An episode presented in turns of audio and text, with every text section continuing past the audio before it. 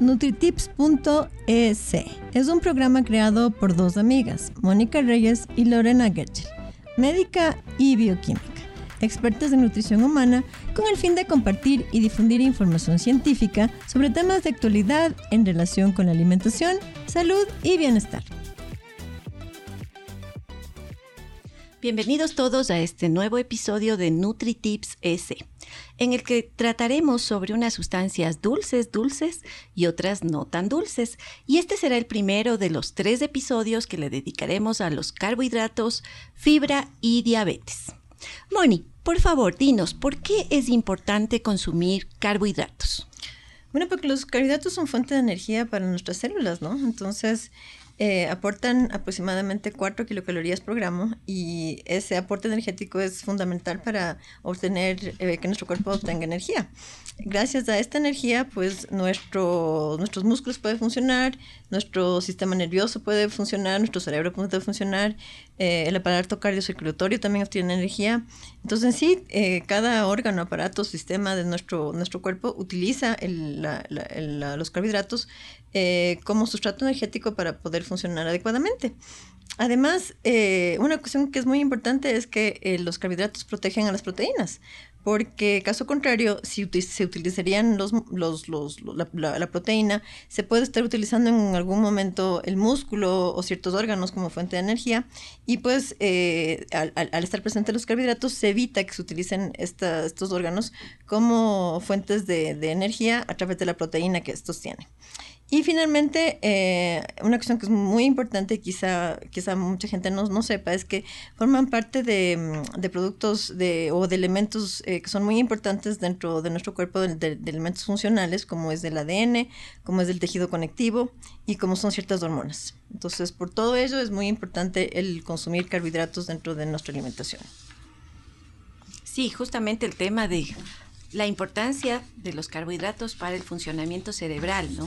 Porque como nosotros necesitamos consumir glucosa, el cerebro necesita glucosa, generalmente luego de un estrés muy fuerte o por ejemplo luego de una actividad cognitiva como un examen, uno necesita comer azúcar. Es porque se ha desgastado bastante glucosa durante ese, ese momento, ¿no? Entonces, el chocolatito, el chocolatito. consumir algo dulce, muy recomendable. Y no dejar de consumir carbohidratos, ¿no? De, todos los días. Así es, así es.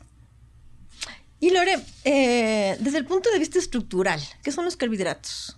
Bueno, los carbohidratos se llaman así o también glúcidos o hidratos de carbono porque están constituidos por hidrógeno, carbono y oxígeno. ¿sí? Dentro de estos hay moléculas simples, vamos a asemejar que esto sea la molécula, que se llaman monosacáridos, dentro de los que están la glucosa, la fructosa y la galactosa. Cuando son dos moléculas, sí, como este caso, son los disacáridos, como es el caso de la eh, sacarosa de la lactosa y de la maltosa.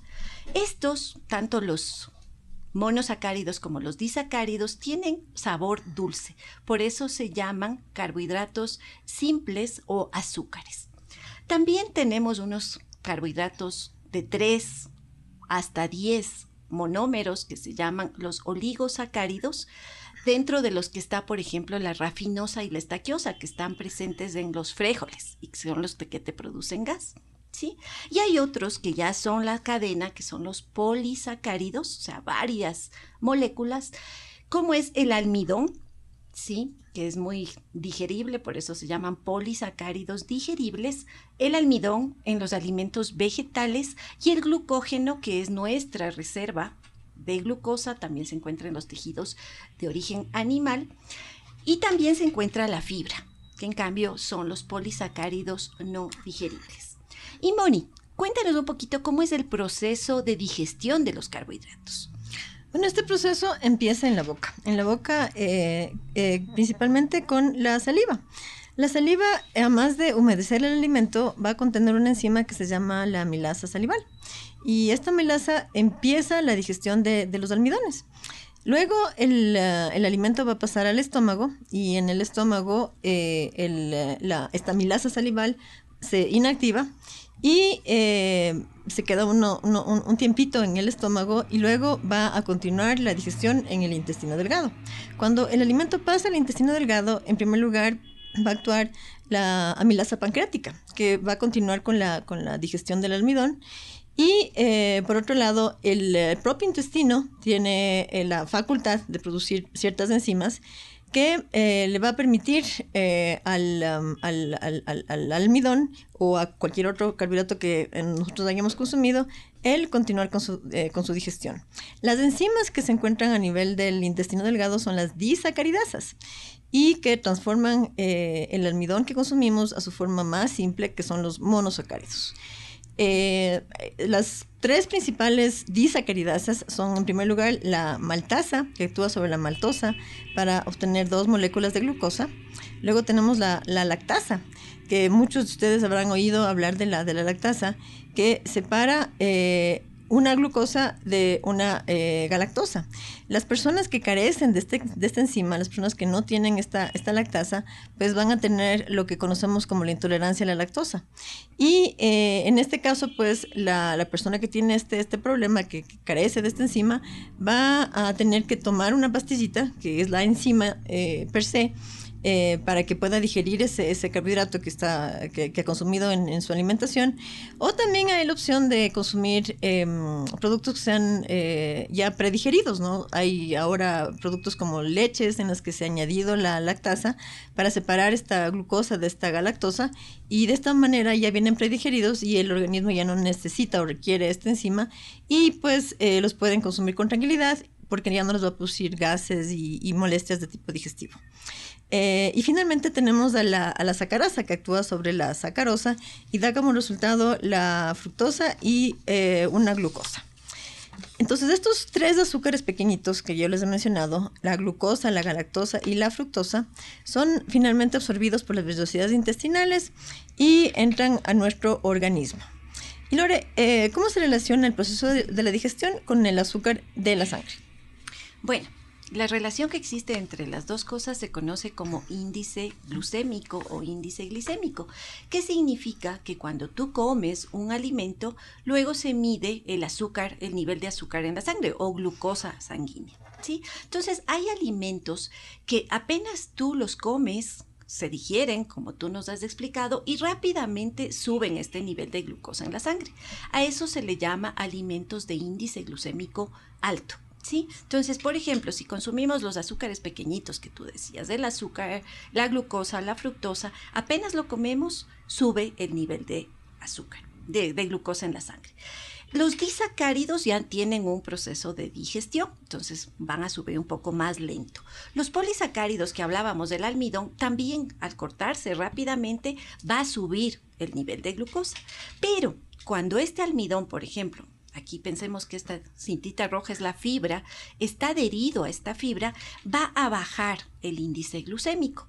Igualmente en las frutas que tienen fibra, esa fibra se pega a la glucosa y no deja que suba tanto en la sangre. Entonces podemos ver que los alimentos de índice glucémico alto son el azúcar, la miel, las mermeladas, eh, los caramelos, las golosinas en general, las gaseosas con azúcar, las harinas blancas y también, bueno, el arroz, las, el puré de papas, ¿sí? Luego vienen los alimentos de índice glucémico medio. Dentro de estos están las papas fritas, el plátano, el arroz integral, la avena, el pan integral, las uvas, también eh, los fideos cuando no los cocinamos tanto. Eh, podemos ver que el arroz únicamente al hacerlo integral, al consumirlo integral, hemos bajado el índice glucémico. Por otro lado, los alimentos de índice glucémico bajo, en cambio, son los frutos secos, los lácteos, las legumbres, las frutas, en general, ¿no es cierto? Duraznos, peras, pera, eh, kiwi, manzana, es decir, excepto el plátano y las uvas, los demás son de índice glucémico bajo. Los vegetales de hojas verdes, los tomates, las zanahorias, las berenjenas, la mayoría de vegetales tienen un índice glucémico bajo. Y por la importancia del tema de índice glucémico, lo vamos a tratar también cuando tengamos a un invitado muy especial en el episodio de diabetes. Moni, ¿y cuál es la recomendación dietética de consumo de carbohidratos? Bueno, se debe comer de 50 a 60% de las calorías eh, recomendadas diarias de carbohidrato, ¿no? O sea, casi la mitad de, lo que eh, consumimos dentro de nuestra dieta tiene que provenir de los, de los carbohidratos. Y recordemos lo que les decía al inicio, que cada gramo de carbohidrato aporta 4 kilocalorías. Entonces, em, eh, en una dieta, por ejemplo, de, de, de 1200 eh, kilocalorías, los carbohidratos estarán aportando 300 gramos de, carbohidrato. Entonces, estos 300 gramos van a dar eh, las calorías que se necesita para completar las 1200 kilocalorías. Lo mínimo de carbohidrato que se debe consumir son 130 gramos. Y este mínimo es importante recalcar porque este mínimo es lo que requiere el cerebro para funcionar adecuadamente. Y estos 130 gramos van a aportar 500 eh, kilocalorías para el, trabajo pues, eh, eficiente de nuestro cerebro. Y eh, recordemos también que los niveles bajos de, glucosa van a conducir a que el cuerpo empiece a utilizar las grasas y a partir de las grasas se, producen estos cuerpos cetónicos y se va a producir lo que se llama la cetosis, ¿no? Que ahora que está muy de moda la dieta keto, es justamente eso, ¿no? Que el cuerpo al no tener fuentes de carbohidrato, de donde sacar energía, empieza a desdoblar las grasas y estas grasas van a generar estas sustancias eh, que no es lo óptimo que se, que, se, que, se, que, se, que se utilice como fuente de energía. Lore, ¿y en qué alimentos se encuentran los diferentes carbohidratos que nosotros consumimos? Bueno, los alimentos que de manera natural tienen sabor dulce van a tener carbohidratos, que decíamos, carbohidratos simples y que dan el sabor dulce a lo que nosotros estamos consumiendo. Dentro de esos, los monosacáridos, la fructosa, por ejemplo, se encuentra en la mayoría de las frutas, como en esta manzana. La glucosa es el azúcar que se encuentra en la sangre y también en algunos alimentos especialmente procesados, mientras que los disacáridos, la sacarosa es el azúcar de mesa, el azúcar común. La lactosa es el azúcar de la leche, en cambio, que Meonic mencionaba, puede causar, eh, puede tener algunas personas cierto nivel de intolerancia a la lactosa. La miel de abeja es una mezcla de fructosa y glucosa, eh, muy rico como un antibiótico natural también, como fuente de vitaminas, minerales y es antioxidante. Y aquí hay algo interesante, que hay muchos alimentos que ya no están utilizando azúcares añadidos, sino que se están utilizando jugos de fruta concentrados para evitar poner sacarosa y con eso aprovechas las vitaminas, los minerales, por ejemplo, del jugo de manzana. Otro azúcar que se está utilizando es el azúcar de coco, que se obtiene de la savia del coco y es interesante porque tiene un bajo índice glicémico debido a que también tiene fibra. Em, y esta inulina que contiene esta, este azúcar de coco sirve como un probiótico, que es un tema que lo trataremos algún momento, ¿sí? Otro azúcar que podemos utilizar es el jarabe de ágave, que si bien tiene azúcares, em, es interesante porque también tiene estas sustancias probióticas, que es el ágave. Es un penco parecido a los nuestros, a estos pencos azules, y aquí también tenemos el shawarmishki o el aguamiel que se obtiene. Es los pencos ya maduros, ¿sí? de 10 a 15 años, en la base eh, producen dulce. Entonces la gente tiene la costumbre de sacar este dulce todos los días. Un penco te puede producir hasta 4 litros de este producto, mm. ¿sí? Y los indígenas le reconocen muchas propiedades benéficas como energizante y también para tratar enfermedades. Entonces me parece que sería muy, muy bonito eh, investigar y rescatar el uso del shawarmishki, ¿no? Y bueno, otro tipo de azúcares también son el azúcar moreno, eh, la panela, ¿sí? que también se utilizan, que más que nada tienen parte de la melaza y por tanto tienen vitaminas y minerales. Mientras que los carbohidratos complejos, decíamos, son estas cadenas de moléculas, ¿no es cierto?, que se van liberando con la digestión, tienes el almidón, que es muy digerible y cuando tú comes, como nos explicaba, se digieren y se transforman a la final en glucosa, que se encuentra en las harinas, ¿sí? harinas de los cereales como maíz, trigo eh, y por tanto en sus derivados, en pan, en fideos, también se encuentran en los plátanos, en las papas, en la yuca. Y la fibra, que decíamos son carbohidratos no digeribles que se encuentran en las frutas, en las verduras, en los frutos secos, en las cáscaras de los cereales también.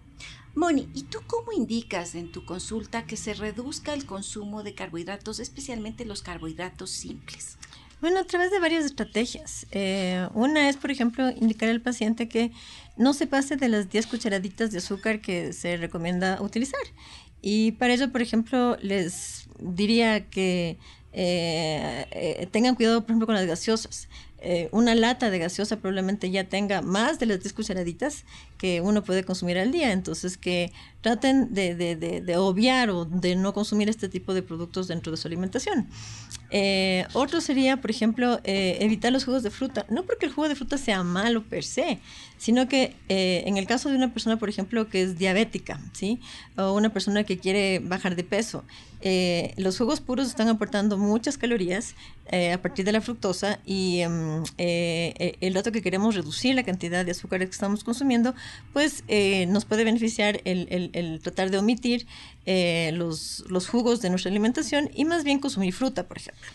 Em, otra cuestión que hay que tomar en cuenta también es controlar la cantidad de carbohidratos que estamos consumiendo en la dieta. Entonces, para eso eh, es importante eh, en un plan de alimentación especificarle al paciente eh, qué cantidad de carbohidratos está consumiendo. Entonces, eh, se le indica en, la, hojita que se le entrega al paciente en la dieta, se le indica qué carbohidrato va a consumir y la cantidad que va a consumir. Entonces, esto le sirve como una guía para que no se pase la cantidad de carbohidrato y de esta manera eh, sepa que ha cumplido su, su, porción de carbohidratos del desayuno, del almuerzo, de la merienda, media mañana, media tarde y pues estamos consumiendo la cantidad exclusivamente que esa persona necesita. Una cuestión también que es muy, muy importante y que yo enfatizo en la consulta es que eh, revisemos las etiquetas nutricionales. Eh, yo no soy muy adepta a que, a que las personas eh, chequeen mucho el tema de, la, de los semáforos, por cuanto no nos da toda la información que requerimos. Entonces, con las etiquetas nutricionales, al revisar las etiquetas nutricionales, eh, pues la, la, persona va a tener las herramientas suficientes para saber cuántos gramos de carbohidratos está consumiendo. Generalmente en la etiqueta le va a decir la porción, cuántos gramos va a tener la porción. Entonces, una porción de carbohidrato es aproximadamente 15 gramos. Entonces, para un diabético, por ejemplo, el conocer esto es muy importante para que de esta manera puede eh, calcular la cantidad de carbohidratos que está consumiendo en su, en su dieta, en su plan de alimentación. Em, además de eso, se puede eh, e, evaluar en la etiqueta también si es que es añadido azúcares y qué tipo de azúcar es añadido, y se puede ver los ingredientes también que tiene, y eso nos va a guiar en cuanto al consumo de, de, carbohidratos eh, en, en nuestra dieta.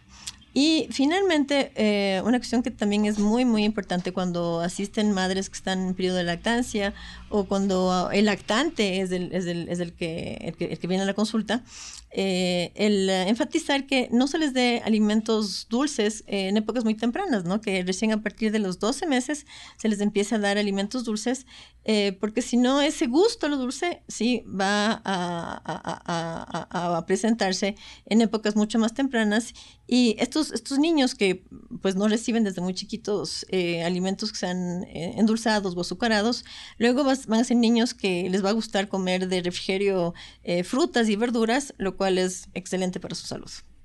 Bueno, a propósito del consumo del azúcar en los lactantes, yo he visto que sustituyen, por ejemplo, la leche por gaseosas.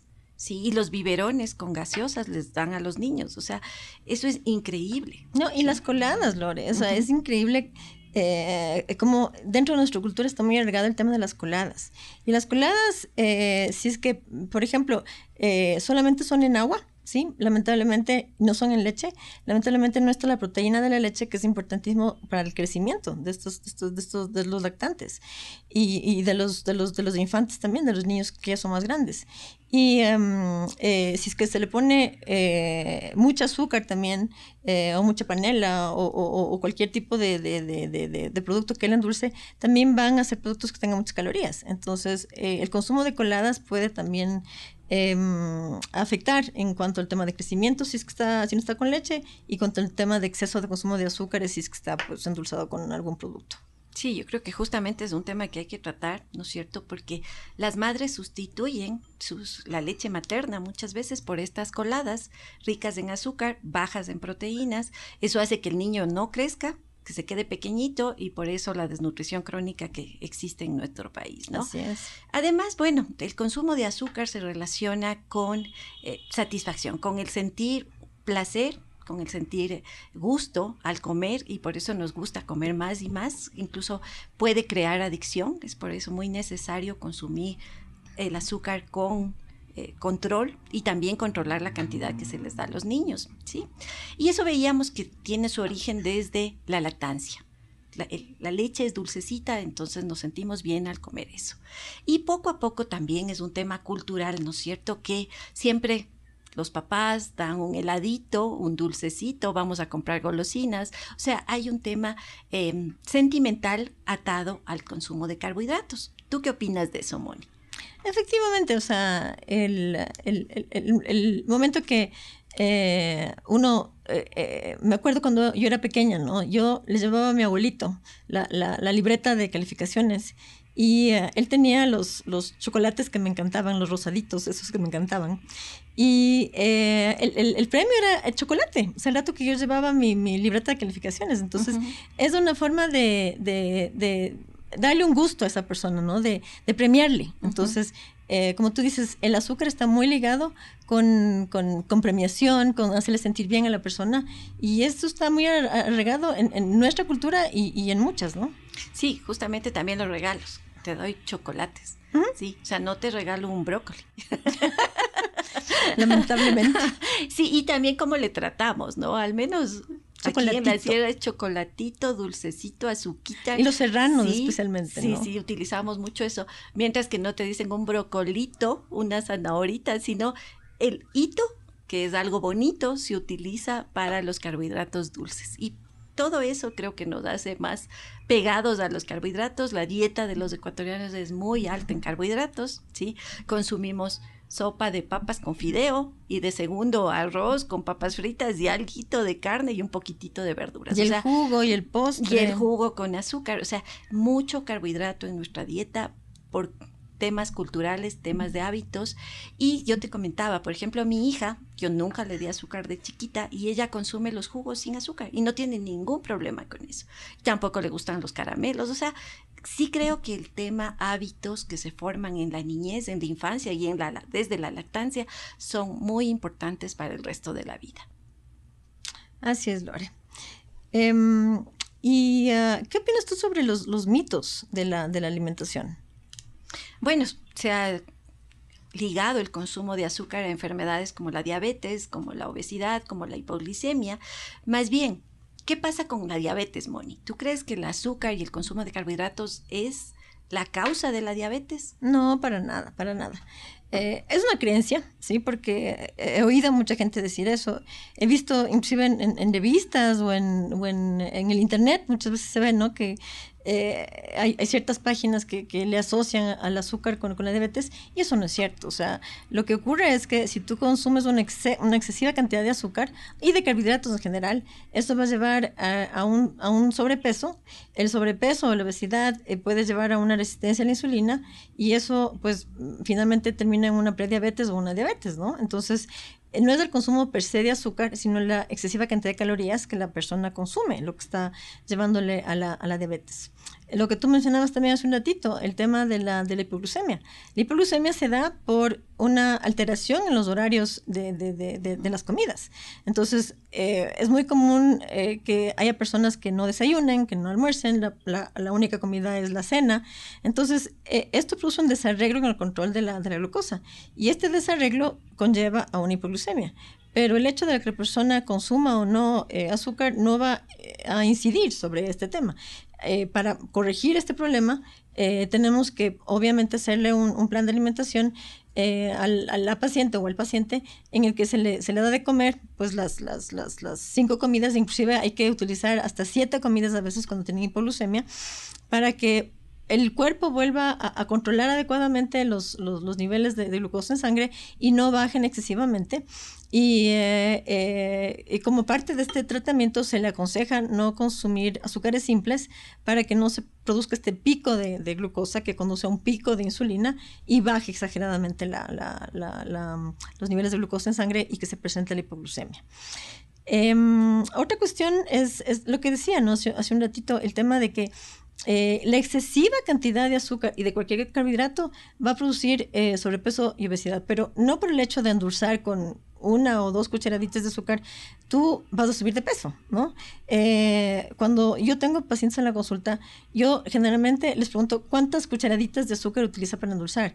Y si la persona, por ejemplo, me dice que utiliza cuatro o cinco, yo obviamente le, le voy a decir, bajemos a uno o dos, porque el excesivo uso de, de, del azúcar es lo que va a llevar al, al, al, al, sobrepeso, a la obesidad, pero no el consumo eh, per se del azúcar, ¿no?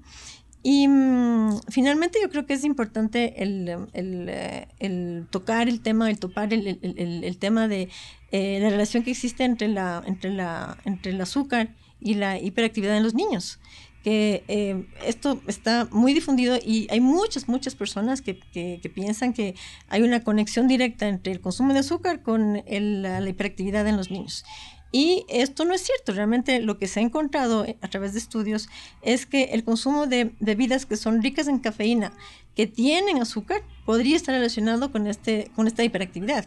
Y pues los niños, eh, en los niños es muy común ver que en las casas muchas veces les den eh, gaseosas que tienen cafeína y que tienen azúcar, y eso puede conducir a la, hiperactividad, ¿no? Pero no es del azúcar per se lo que está ocasionando. Entonces sería el efecto más bien estimulante que tiene la cafeína. Exactamente. Si a niños y adultos creo que, que nos pasa lo eh, mismo. hay estas bebidas energizantes ah, que tienen justamente mucha cafeína con azúcar, y hay muchos chicos que en la universidad o en, los, en el colegio utilizan para mantenerse despiertos para estudiar, pero eh, a la postre pueden eh, conducir a efectos nocivos, ¿no? Dentro de nuestro cuerpo.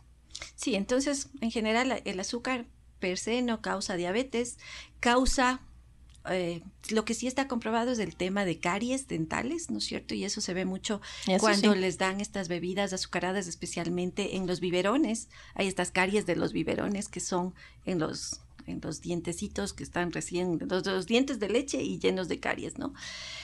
Em, no causa hiperactividad, no causa hipoglucemia, pero en exceso sí es muy calórico y por tanto puede producir, estas calorías tienen que guardarse y almacenarse en nuestro cuerpo, generalmente en forma de grasa, y ese es el sobrepeso y la obesidad. ¿Sí? Y Lore, ¿qué son los edulcorantes alternativos? Bueno, estos edulcorantes alternativos se caracterizan porque no tienen eh, calorías o tienen muy pocas calorías. Dentro de eso están los edulcorantes artificiales, como es el caso de la sacarina, del acesulfame, del aspartame y la sucralosa. Eh, sustancias que son 300 a 600 veces más dulces que el azúcar, es decir, tenemos que poner muy poquito para causar ese efecto dulce, calorías cero, ¿sí? También se encuentran los azúcares, los alcoholes de azúcar, como es el maltitol, el xilitol, el eritritol, el sorbitol, que al consumirlos no se procesan como azúcar, no son cariogénicos, esto es interesante, por eso en muchos chicles se encuentran en las gomas de mascar este tipo de azúcares, pero tienen un problema y es que su consumo excesivo puede causar flojera, ¿no? Te puede dar diarrea. Entonces, por eso no se consumen demasiado estos alcoholes de azúcar. Y también han surgido sustancias naturales, como es el caso de la stevia, que es una hojita proveniente de una planta en Paraguay, y del ah, monk fruit, que es algo muy novedoso, que son unas semillitas de una planta que la cosechaban los monjes en el Asia y también da este sabor dulce. Mm, ¿sí? ¿Yo estoy acá? He visto ya, ya te están vendiendo tanto el producto, ¿sí? Al, verlo es un, polvito blanco. O también he visto en chocolates, en algunos dulces que están utilizando el monk fruit, ¿sí? O fruto del monje. O sea, sería como utilizar stevia. Es como utilizar stevia. Eso es importante porque hay mucha gente que tiene un poco de temor, ¿no? y, saber estas alternativas, pues eh, e, e, es importante que la gente conozca para que lo pueda utilizar, ¿no? Sí, y bueno, básicamente los edulcorantes, tanto de estos artificiales como naturales, eh, no son nocivos, eso hay que aclarar, ¿no? Para ser aprobados tienen que pasar por una serie de pruebas en las que se demuestra que el producto no es nocivo para la salud. ¿Y tú, Moni, recomiendas en tu consulta los edulcorantes estos alternativos? En un diabético yo sí eh, le sugeriría que desde un inicio empiece a utilizar eh, los azúcares alternativos para que pues sea, logre un, mejor control de su diabetes y pueda tener una mayor variedad de alimentos que pueda consumir. Eh, otra patología, otro problema en el que yo, yo sugiero utilizar los edulcorantes alternativos es la hipoglucemia, ¿no? Porque lamentablemente el rato que una persona que tiene hipoglucemia se toma, por ejemplo, eh, una taza de café con azúcar, eh, a los pocos minutos eso va a provocar una, un, pico de glucosa que se acompaña de un pico de, insulina y eso eh, disminuye los niveles de glucosa en sangre y la persona se va a sentir mal, va a presentar todos los síntomas de la hipoglucemia con dolor de cabeza y mareo y debilidad eh, y pues e, e, es muy molestoso, ¿no? El sentir eso. Y al utilizar los azúcares alternativos, eh, los edulcorantes alternativos en estos pacientes les ayuda mucho a sentirse mucho mejor. Y finalmente, en el tema de sobrepeso y obesidad, como decía, no porque provoquen eh, el aumento de peso, sino porque así eh, se ahorran las calorías que pueden ser destinadas a otro tipo de alimentos, por ejemplo, que se coma una papa o que se coma un poquito de arroz. Eh, entonces, es, es, importante que, que, la persona que, que, vaya a hacer un plan de alimentación para bajar de peso trate de limitar el consumo de, de, azúcares y puede em, utilizar como una alternativa estos azúcares eh, de dieta si, si, si es que desean, ¿no? Porque también tengo pacientes que no quieren utilizar y más bien hacemos como un, pacto con el paciente para que utilice menores cantidades de, de azúcar dentro de su alimentación. Sí, o sea, si tú quieres ahorrar un poco de estas calorías y seguir las recomendaciones que habíamos dicho, son 10 cucharitas al día de consumo de azúcar, de azúcares simples, ¿no es cierto? Que es lo que se recomienda. Eh, puedes utilizar estos edulcorantes alternativos y consumir algo más. Entonces, si el café no te gusta con eh, tomarlo amargo, lo pones un poquito de edulcorante, pero puedes consumirte el, chocolate, el chocolatito que tanto te gusta sin problema. o sea, no supera esa cantidad de azúcar que es importante. Entonces, esto es una alternativa, no es mala, ya lo vimos que no es que causa ningún daño a la salud, entonces se lo puede hacer. Y una cosa importante también, Lore, es que em, mucha gente piensa que al utilizar la, panela o el azúcar morena o la miel, eh, no está consumiendo azúcar, ¿no?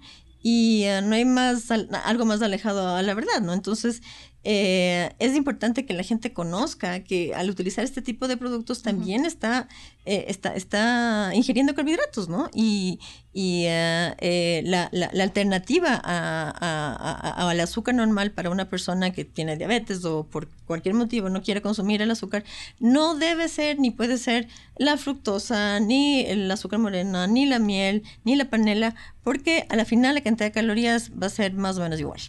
Sí, bueno, aquí es interesante el tema poder edulcorante. Sí, por ejemplo, la fructosa y la miel de abeja son un poco más dulces que el azúcar. Entonces tú vas a poner un poco menos que el azúcar blanca, ¿sí? Mientras que la panela, en cambio, es menos, o el azúcar moreno, sí, son menos dulces. ¿Y qué experiencia tú has tenido con el uso de panela o azúcar moreno? Es que la gente a veces no se da cuenta, ¿no? De que el rato que utiliza azúcar, quizá utilice una cucharadita de azúcar. Y cuando utiliza la panela, en cambio utiliza dos cucharaditas porque no endulza rápido. Entonces a la postre no se da cuenta que está consumiendo más calorías, el doble. Y eso puede influir en, las calorías de extras que está consumiendo y eso puede llevarle al, sobrepeso, ¿no? Entonces eso sí es importante que la gente conozca y sepa. Ok, Moni. Bueno, y al final de este episodio tan interesante, por favor, ¿Cuáles son los nutritips? Bueno, el primero es que los carbohidratos son nutrientes muy, muy importantes porque aportan energía, aportan calorías dentro de nuestra eh, alimentación y es la primera fuente de energía que nuestro cuerpo utiliza para que pues funcione adecuadamente las células de nuestro cuerpo. En segundo lugar, que los carbohidratos deben aportar aproximadamente la mitad de las calorías de nuestro consumo calórico diario. Y en tercer lugar, no nos olvidemos lo que hemos repetido muchas veces a lo largo de este, de este capítulo, y es que no nos debemos pasar de las 10 cucharaditas de azúcar al día para no superar las cantidades diarias de, consumo que, que debemos respetar. Sí, en eso es importante revisar las etiquetas nutricionales antes de consumir un alimento para no excederse en el consumo de azúcares añadidos. Por ejemplo, una gaseosa un vaso de gaseosa supera las 10 cucharitas al día de las gaseosas azucaradas, ¿no? También hay muchos mitos con respecto al consumo de azúcar por lo que es necesario que siempre se consulte a un especialista en nutrición cuando se tenga dudas. El empleo de edulcorantes alternativos no es nocivo para la salud y en enfermedades como la diabetes y la hipoglicemia es una alternativa para endulzar. Con esto hemos llegado al final de nuestro capítulo, dulce pero no tan dulce. Muchas gracias.